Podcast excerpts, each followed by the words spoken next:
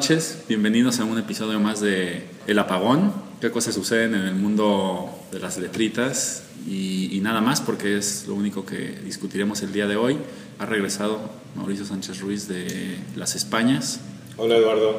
¿Cómo le fue? Muy buenas noches. Muy bien, muy bien. Y aquí estamos con dos invitados de lujo. Dos invitados de lujo para, para, para discutir quién se va a ganar el Oscar el día de mañana decía Julieta, y creo que sí, de eso se trata, de tratar de banalizar un premio por sí ya banalizado. ¿Quiénes son nuestros invitados? Nuestros invitados nos acompaña, a mi izquierda tengo a la licenciada Julieta Díaz Barrón, maestra en literatura comparada, solo literatura, por la Universidad de Oregon entonces tiene todas las credenciales para, para, pronosticar quién exactamente se va a ganar el Premio Nobel de Literatura el día de mañana. Tiene todas. Las tiene todas, efectivamente. Todas. Y a mi derecha me acompaña Juan Jacobo Zanella, el editor de Gris Tormenta, que nos va a hablar un poco, no tanto sobre quién se va a ganar el Premio Nobel, sino todos los demás que lo van a perder.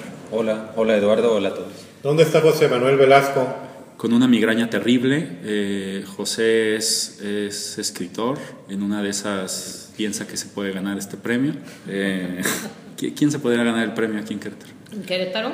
En el Bajío. Hoy. Es una, una pregunta un poco arrebatada. Después de Francisco Cervantes, ¿nadie? Nadie. No, pues no. Pues tenemos jóvenes promesas. Tenemos muchas. jóvenes promesas. Tenemos a Immanuel Martínez, a Juan Carlos Franco, Mariana Arta Sánchez, que podría ser también. ¿Dentro de 50 años? Poco menos. Dentro de 30 años a lo mejor puede estar en la lista. Bueno, este año es un premio especial porque habrá dos premios Nobel de, de, de, literatura. El año pasado se canceló por un asunto de corrupción que después llegó a los medios y como que creció por un tema de acoso sexual por parte de algunos miembros de la academia. Y como se, se canceló el año pasado, este año va a haber dos. Entonces, pues al menos uno tendríamos que acertar. Digo, eh, y bueno, lo primero que les quería, como que quería traer aquí a la mesa es si hay dos premios Nobel este año, pues creo que la Academia se puede dar el lujo para lanzar uno ético y el otro estético, o darle ahora sí uno a, al Borges contemporáneo, es decir, alguien que no, que no está bien de sus facultades políticas, pero sí de sus facultades estilísticas, o a lo mejor a un joven y a un viejo, a un hombre, una mujer. Seguro va a haber una mujer al menos, si no es que la, los dos, ¿no? Una africana, una ¿Usted europea. qué opina, licenciada? No, eh, bueno, yo lo, lo primero es como que a mí me da un poco de risa cuando la gente dice, es que esos premios no son serios, es que eso, ¿no? Que se quejan de lo mismo que se quejan de los Óscares, que, que, dicen, es que eso no premia lo mejor. Pues no, no, o sea, entonces como no, ahorita creo que los criterios no son ni éticos ni estéticos, creo que los criterios son políticos. Totalmente. Entonces, por eso, que, que es lo que sucede también en los Óscares, los Óscares es, es, es, finalmente como uno de estos mecanismos de presión que tiene Hollywood como industria, ¿no?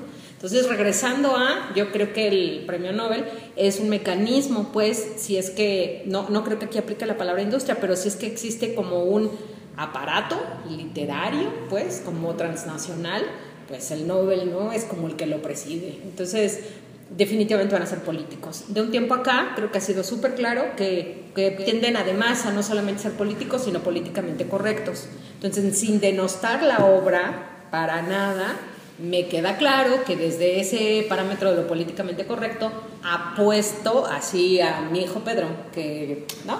que de, definitivamente es al menos una mujer. Y digo al menos porque me parece que lo, el sumum de lo políticamente correcto sería dos mujeres. Y claro. dos mujeres de países, lo único que agregaré, ¿no? Porque no, no me atrevo a decir quién, ¿no? Pero eh, de geografías que estén alejadas del centro, entendiendo como el centro de Europa. Europa no es centro de nada, pero ya ven que pues, sí, sí es el centro, ¿no? Como hegemónico. Entonces los premios ahora son para las minorías. Es que, es que, hombre, como que van como en la minoría en turno, ¿no? Yo creo que cuando se lo dieron a Vargas Llosa, la verdad es que este, se lo dieron, yo creo, por latinoamericano. O sea, ¿no? Entonces van a buscar una geografía. Bueno, pero había mucho más que escoger. Que no, no, no, pero, pero ya, dejaré hablar a Jacobo, pero yo se lo diré. se lo van a pasar, a, ¿no? Creo como premio, pues, a una geografía no premiada anteriormente. Entonces, por eso yo declaro mi incapacidad para de saber quién, ¿no? Porque no, pues no. ¿Quién será el mejor escritor de pues no sé, de Burundi, ¿no? La mejor escritora, no, no sé, o sea, no lo sé, ¿no? Pero por ahí creo que van. Yo veo el premio cada vez más como un premio del espectáculo y eso me, me desilusiona, bueno, a lo mejor siempre ha sido así y ahora lo veo más, pero claro, lo veo alejado de la literatura. Y como la política es espectáculo, y el premio es político, entonces es un premio del espectáculo. No lo sé, está muy, claro, está muy simplificado, pero lo que quería decir o, la postura que yo quería como eh, expresar es que, pues no, no creo para nada en el premio, no, no me interesa, no creo que, que, es decir, creo que nuestra, con nuestras capacidades de lectores individuales tenemos mucho más posibilidades de descubrir a un escritor que nos guste, desconocido, que a través del el nombramiento de uno o dos o N premios Nobel. Bueno, pero hay mucha gente que está esperando justamente, ¿no? Las editoriales, los traductores. Hay mucha gente que eh, guía sus lecturas por quien gana el Nobel, o a lo mejor tiene el nombre de este escritor o escritora, por ejemplo, Murakami, que ha sido mencionado todos los años, tienen el nombre ahí, y si gana el Nobel, pues seguramente se, se arriesgarán a comprar el libro, ¿no? Entonces... Es totalmente mediático. Eh, se agrega este factor mediático y le decía yo a Jacobo que seguramente todas las editoriales esta noche pues no van a dormir, se están ¿no? frotando las manos para saber a quién le van a dar el premio porque pues eso asegura ventas millonarias.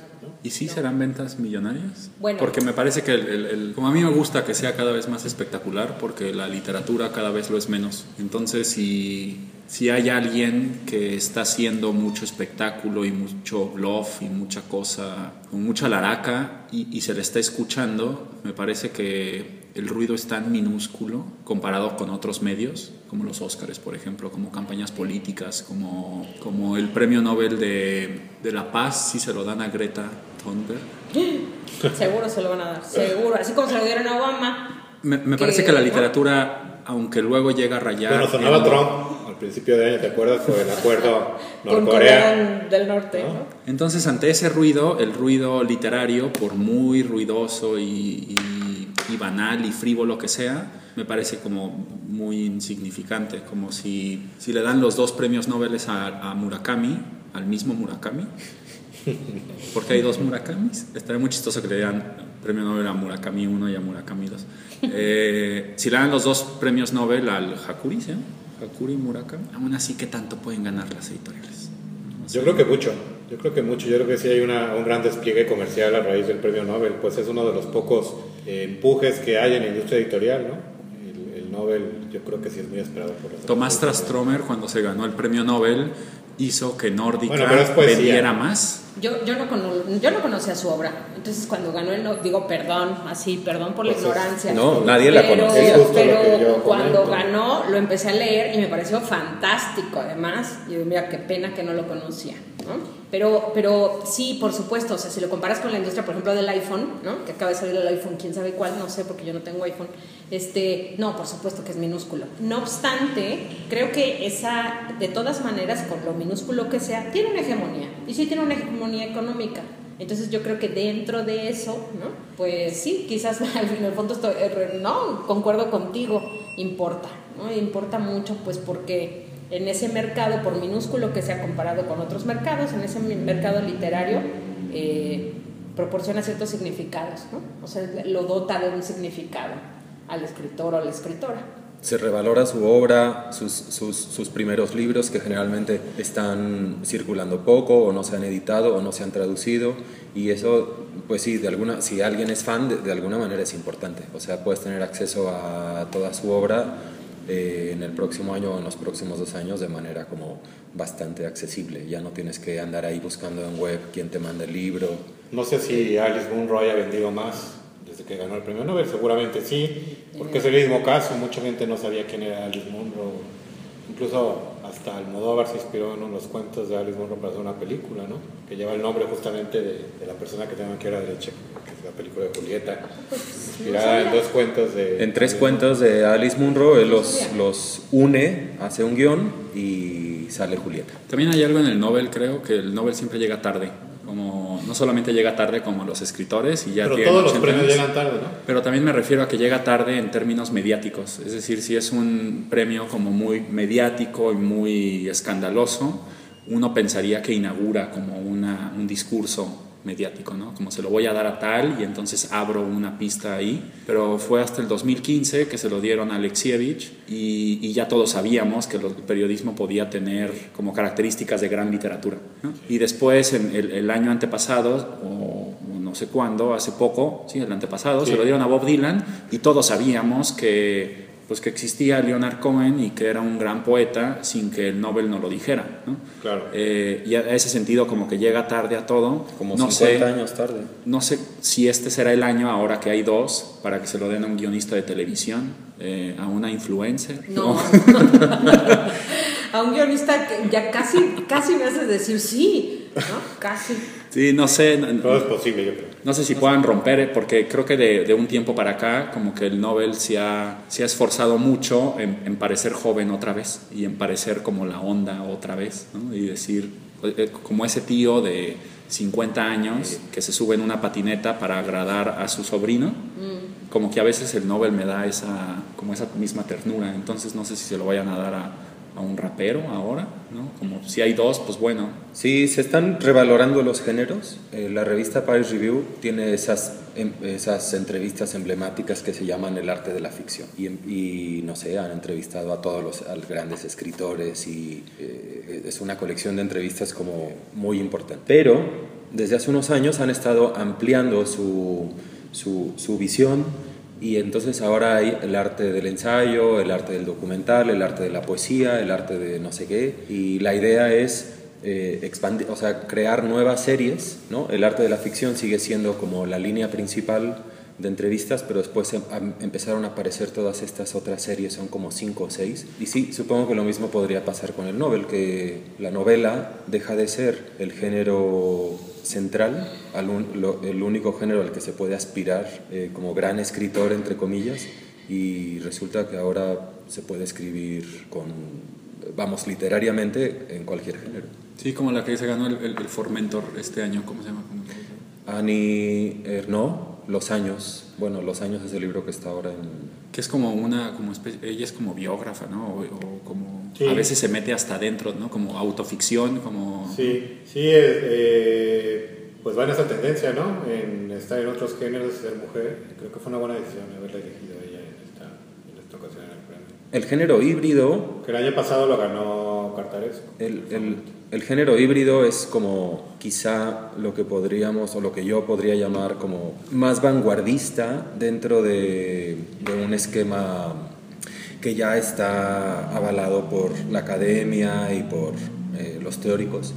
Y a lo mejor un, un premio Nobel que incluya el género híbrido podría ser interesante. Pues que se lo den a Verónica Gerber, ¿no? Que se lo den a Verónica Gerber desde ya, sí. Pues sí, porque no, creo que es la, bueno, para mí es como la que está haciendo cosas más interesantes en términos como de esto que dices tú, estas hibridaciones, ¿no? Este como entendimiento de otra manera de, del arte y la literatura como tal. Sí, Cristina Morales, el premio Anagrama, es, un, es, un, es una obra híbrida eh, por excelencia, digamos, es como la exposición del género en todo su esplendor. Y bueno, yo trabajo en la librería La Comezón y tengo que hacer mis pedidos para ver quién va a ir por los libros este Creo que fin de semana. tarde, Lalo, pero bueno. Bueno, pero, pero igual quiero, quiero estar ahí presente. ¿Qué, qué autor compro? ¿Por quién apostamos? ¿Por quién apostamos? Sí, díganme A ver, a, quién compro. Uy, no, pues no. no, no de verdad, de verdad, yo, yo soy famosa por ser la persona que dijo que Trump nunca iba a ganar. Entonces, es este, no, yo no puedo hacer predicciones. no. Bueno, pero a quién te gustaría, aunque no fue una predicción, digamos, de gusto, a lo mejor te gustaría que ganara, por ejemplo, Nausgard. Valeria Luiselli. No, ¿No? no, No. no. Eh, Carl Ove Nausgard, creo Para que tengas un séptimo tomo. Para que haga el Y, séptimo y mi tomo lucha continúa. De, claro, de, y ahora que estoy con la tercera esposa en Londres, ¿no? Una cosa así, yo creo. Mm. Sí. Solo así podría continuar con, con esa saga. Si Nausgard se lo ganara, ¿qué pasaría con Linda? no sé, yo creo que todo mundo, habría muchas protestas, ¿no? Tendría un colapso dirían- nervioso. Dirían que, que dónde está Linda y que dónde está la historia de Linda y que por qué Linda no, ¿no? Seguro. Eh, para los que no saben quién es Linda. Linda La- es la segunda esposa, es la segunda esposa de, de Nausgard. Pues es una poeta, es una poeta que tiene un trabajo importante, pues, pero que pues su vida ha sido expuesta, o sea, un- una poeta pues con un montón de fragilidades personales y el problema está en que pues Nausgard expone, ¿no? Estas fragilidades al mundo entero, pero pero al mundo entero con este afán de supuestamente de honestidad total, pero digo, lo último que diré de Nausgard, porque esta cosa no se trata de Nausgard, es, hombre, si vale la pena cuestionarse, ¿no? Ay, qué bonita es la honestidad total, cuando es la honestidad total de mi compadre, no, a ver, ¿no? Es, es, de, la vida, ¿no? De, de tu, de tu pareja, de tu esposa, entonces, este, yo creo que, ya no sé qué estoy diciendo, pero... No, Bueno, Pero ella, ella es, ella es Linda, la, la ex esposa, la segunda de Nausgard. Dice Jacobo que sufría un colapso nervioso si supiera que Carl Ove se gana el Nobel. Bueno, ella ha sufrido varios colapsos. y, e intentos de suicidio y así, ¿no? Entonces, Sí, es una mujer muy frágil, es extremadamente Sensible. millennial, es decir, ¿no? esta sensibilidad como demasiado extrema, eh, que yo creo que, la, que, que- que- que cruza unas barreras, eh, no lo sé, estoy hablando de más. Mauricio, ¿algún autor de Gris Tormenta que pueda estar involucrado en esta, en esta lista? Pues no, de Gris Tormenta no, pero pienso. Chimamanda, sí creo, ¿cómo no? Exacto, Chimamanda, por supuesto. David Huerta. La veo Mm, Es el premio Phil. este contendiente a Chimamanda. Yuri Herrera, a lo mejor, ¿no? Algún día, ya ven que Patti Smith, ¿no? Se aventó la puntada de decir que, que de lo último que ha leído en su vida, lo que más la ha impresionado, ¿no? Fue Yuri Herrera. Eh, ah, en una de esas, ¿no? Y 20 está en la años. lista de los 100 mejores libros. de Ajá, Guardian. él y Valeria Luiselli, ¿no? Creo, son los dos mexicanos que están Sí. ahí. Entonces, bueno, pues en una de esas, ¿no? Chimamanda, sí, claro, pero bueno, yo en realidad apostaría y sigo apostando y yo creo que mañana va a ganar el Nobel y va a ser muy feliz por César Aira. ¿Ah, Yo creo que César Aira va a ser nuestro próximo Nobel. César que tiene más de 100 novelitas o novelas este, publicadas de todos los temas, de todos los tipos, que ha roto definitivamente la tradición latinoamericana, ¿no? Esta que venimos arrastrando del boom y que él prácticamente se deshace de esa, de esa pijama, ¿no? Y, y se lanza cualquier cosa. Pero es muy kafkiano, ¿no? Como que el, el Nobel se trata como de esta literatura como falocéntrica, canónica, total. Le, le pone oro, le pone una estatua, le, le gusta marcar una huella y decir aquí llegué, ¿no? Como... Pues sí, justamente lo que... Lo, Y César Aira es como lo contrario, es minúsculo, como Sí, kafkiano. Lo que decía Julieta, pues era que es un premio político y él pues no tiene nada de político, ¿no? Pues, pero bueno, creo que su, su presencia y su- el tipo de literatura que, que maneja pues está muy, muy a la altura de poder ganar este premio, ¿no? Y si fuera una mujer, pues también me iría a Sudamérica y obviamente se lo daría a la señora Ira Vitale, que pues ya fue reconocida con el Cervantes, es poeta o poetisa, ¿qué será? No, poeta. poeta o poeta, es Poeta, poeta. no, es poeta, es poeta. Y pues ves que tenemos pocos premios Nobel de poesía. El último fue eh, el sueco. Transtomer. ¿Y quién más tenemos?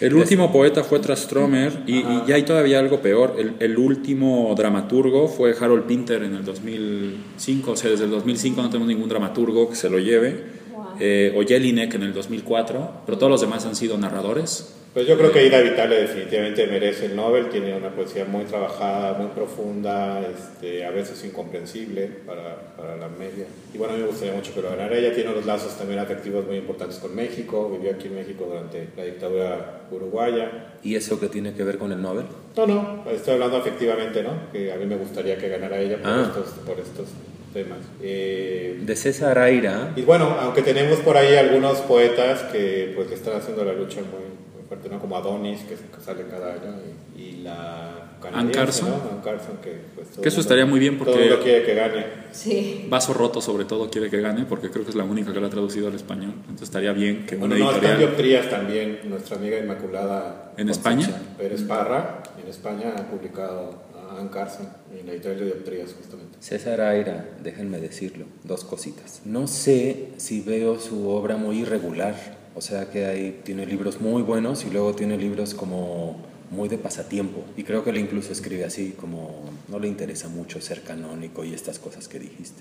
Eso por un lado. Y por otro, creo que el Nobel, yo me lo imagino como un escritor que si no es escritor no podría hacer nada más. Y a César Aira sí me lo imagino haciendo otras cosas, otras profesiones, Mm. pues. Yo le voy a Roberto Calas Ah, qué bien. para que se lo den un editor.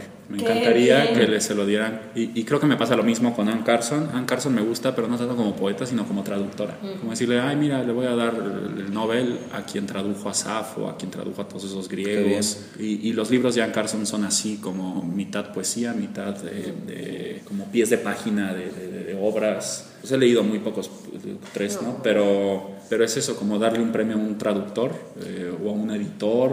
O, Sí. Que creo que también eso va en la línea como de, como de la cultura ahora, ¿no? Como que los, eh, lo- los curadores están encima de los artistas, los editores están encima de los escritores. eh, Sí.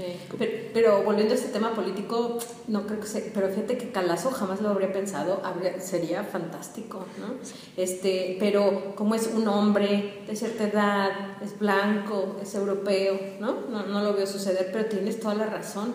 O sea, cuando, bueno, yo leí, por ejemplo, La locura que viene de las musas. Eh, de eso, ¿no? Es una cosa que, que no se parece a nada, o sea, eh, sin duda su trabajo como editor quizás es- sobrepone ¿no? a su obra, a su propia obra, pero de todas maneras su obra es verdaderamente singular. Ahí sí tienes un ejemplo de una voz única, creo. ¿no? Cuando inició el Nobel, digamos que había, voy a inventar el número, ¿no? mil escritores en actividad en el mundo eh, en un momento dado. Y ahora esa cifra se ha multiplicado por 100 o por mil. pero la de lectores se ha mantenido. La- eh, en proporción seguramente se ha mantenido, en cantidad tal vez no. No, lo que quería decir es que necesitamos más Nobel, necesitamos más premios. O sea, es imposible, impo- bueno, si antes era imposible, hoy es mucho más, que el premio sea representativo, es decir, que realmente, como dijo su fundador, supongo que dijo su fundador, era el mejor escritor del año del mundo. Eso es imposible ahora, hay muchísimos escritores y hay muchísima creación, ¿no? Están, bueno, lo están diciendo todos. El traductor, están los otros géneros, está el, el- el- el- el editor gestor, el, el- el traductor gestor, el escritor gestor. Jacobo no dijo su candidato o candidata, ¿no? César Aira dijo.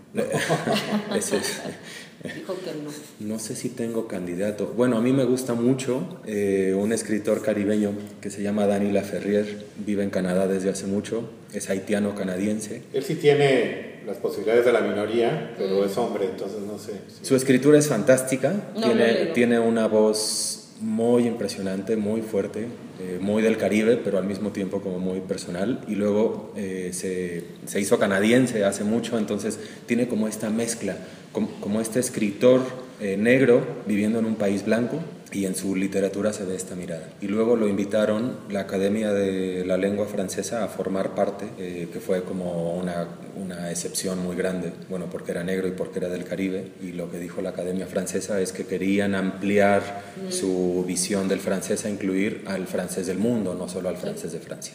La francofonía. Eh, Exacto. No lo había pensado, pero ahora que me preguntan se me ocurre. Él tiene una obra constante de varias décadas y tiene toda la calidad literaria ¿Quién, para... quién lo publica? Nadie, no, no, no está publicado en español. Ojo, la... Bueno, No, sí. ojo, editores, sí. no, no, editores ojo. del mundo Ojo, ha ganado. Tormenta.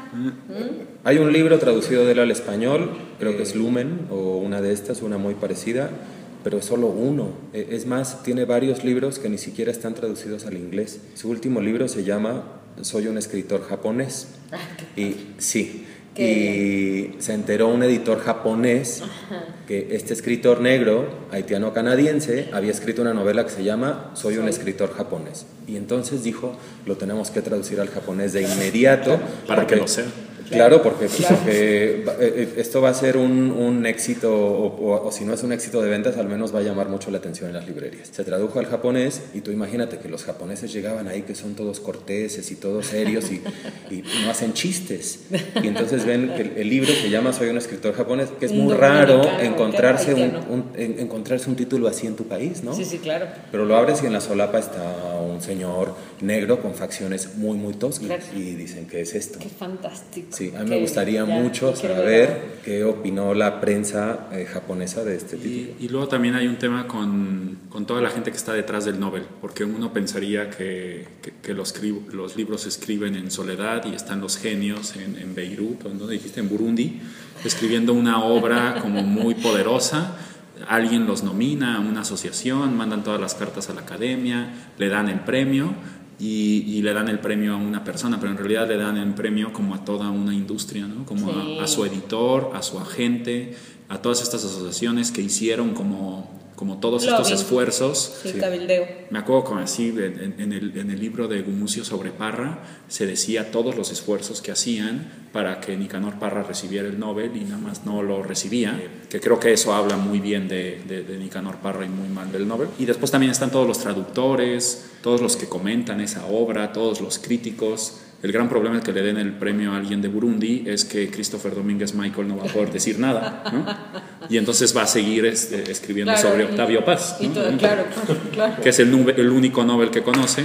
Y entonces hay un crítico que ha estado leyendo, si se lo dan al haitiano, pues le vamos a pedir aquí a, a, Jacobo que nos diga algo. Y en ese sentido, para hacer una recomendación como muy precisa, eh, traemos un libro aquí perder el Nobel, de, justo una, un personaje secundario que lo perdió, no, no, Murakami. Pues. Sí, el Nobel, para empezar, los, los, los, eh, los, jueces, o no sé cómo se diga, el comité de lectores del Nobel, lo tiene que leer en traducción. Creo que en, 120 años de Nobel solo 6 o, o, 8 han sido suecos y lo demás supongo que lo leen en inglés o bueno, habrá uno que otro que pueda leer en francés o así, pero se lee en traducción el Nobel y en la mayor parte del mundo. Y el libro que, que, traemos para hablar un poco más de esto se llama Perder el Nobel, lo escribe una escritora y traductora estadounidense que se llama Laura Esther Wolfson, en donde narra pues cómo fue para ella perder el Nobel como traductora. Cuando nadie conocía a Alexevich, ella era su traductora simultánea en eventos en Estados Unidos y conoció a la autora, intercambiaron correos, en fin,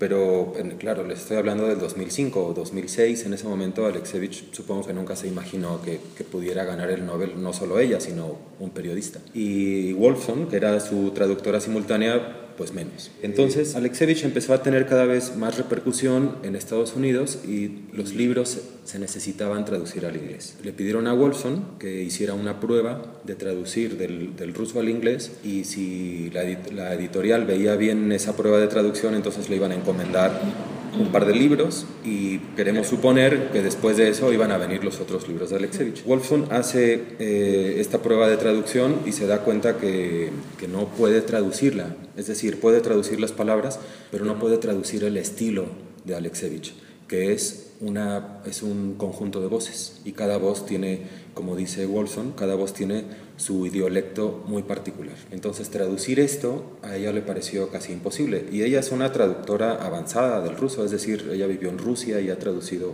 eh, varias cosas. Y dijo, no, no puede ser, porque al traducirlo estoy aplanando todas las voces que están en el original, en el ruso. Esto suena como utopía, porque cualquier otro traductor dice, no me importa, yo hago la traducción, me pagan y, todo el mundo sabe que en la traducción se pierden cosas y se aplastan cosas y se, ¿no? se, se, aplana el estilo o la voz. Eh, sobre todo en, los libros como de Alexevich, ¿no? que son, son antologías de voces. Y bueno, su libro narra eso, de, de que ella tiene que decir que no y después, 10 años después, enterarse que gana el Nobel y ella pues arrepentirse o, o, sentir que hubiera pasado sí. Y es un ensayo como muy, muy, muy personal. Eh, lo que me gustó al leerlo la primera vez es que eh, habla del fracaso directamente. Ella, o sea, ella narra su fracaso sin matices, sin maquillaje, va directamente a eso. Es lo único que te quiere contar. Y creo que esa honestidad no se encuentra normalmente.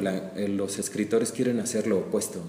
Quieren ser héroes y quieren decir que todo salió bien y que el viaje salió bien. Y, cuando hablan del fracaso generalmente hay una ironía y, y, en este libro hay cero ironía. O una moraleja.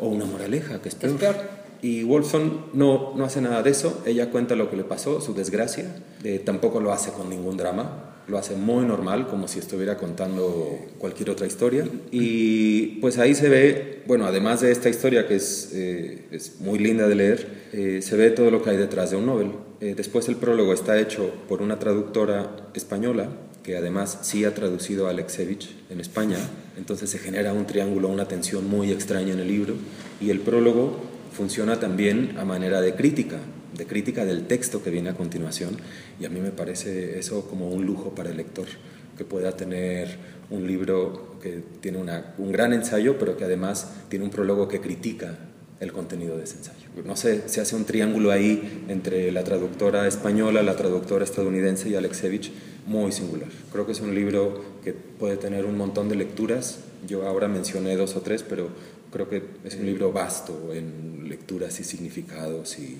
memorias. Y bueno, mañana que gane el Nobel, quien sea, habrá un traductor o habrá varios traductores en varios rincones del mundo de los que nadie nunca ha escuchado hablar, que van a estar muy contentos y que van a estar contestando llamadas de, de, varios países de su lengua, pues no sé, contestando entrevistas y aceptando eh, traducciones de obras que no están traducidas, en fin. Y algunos también tristes que, rechazaron la traducción del, que va a ganar. Y se repite la historia de, de, de. Muy bien. ¿Algo más que se quiera comentar? Pues estamos nerviosos, ya en unas horas sabremos quiénes son los ganadores. Y no solo eso, sino que este, e, esto se va a escuchar por ahí del sábado o el domingo o el lunes cuando se termine de editar y, y, no va a tener ningún sentido este programa porque si le atinamos no dijimos lo suficiente de Cintia Ósico, de yo qué sé. Eh, de, alguien de Burundi. alguien de Burundi, Margaret Artur.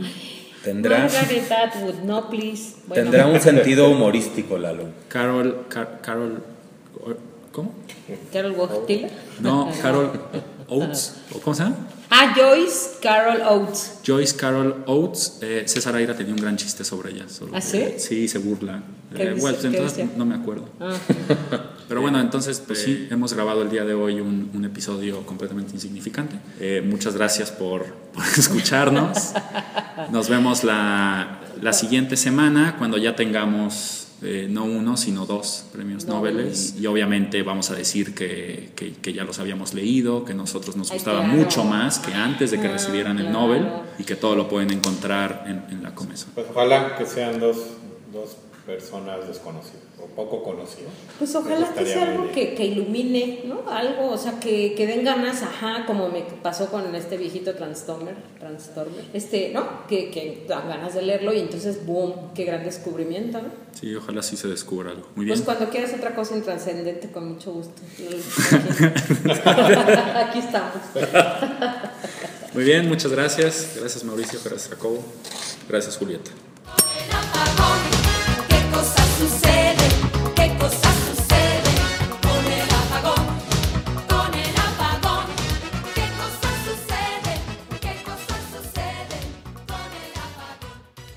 Tenemos esto, es la campana de salvación. Cuando un tema se agota, pasamos así al siguiente. Muy bien. Y cuando Mauricio Sánchez dice una leperada, se acciona ese.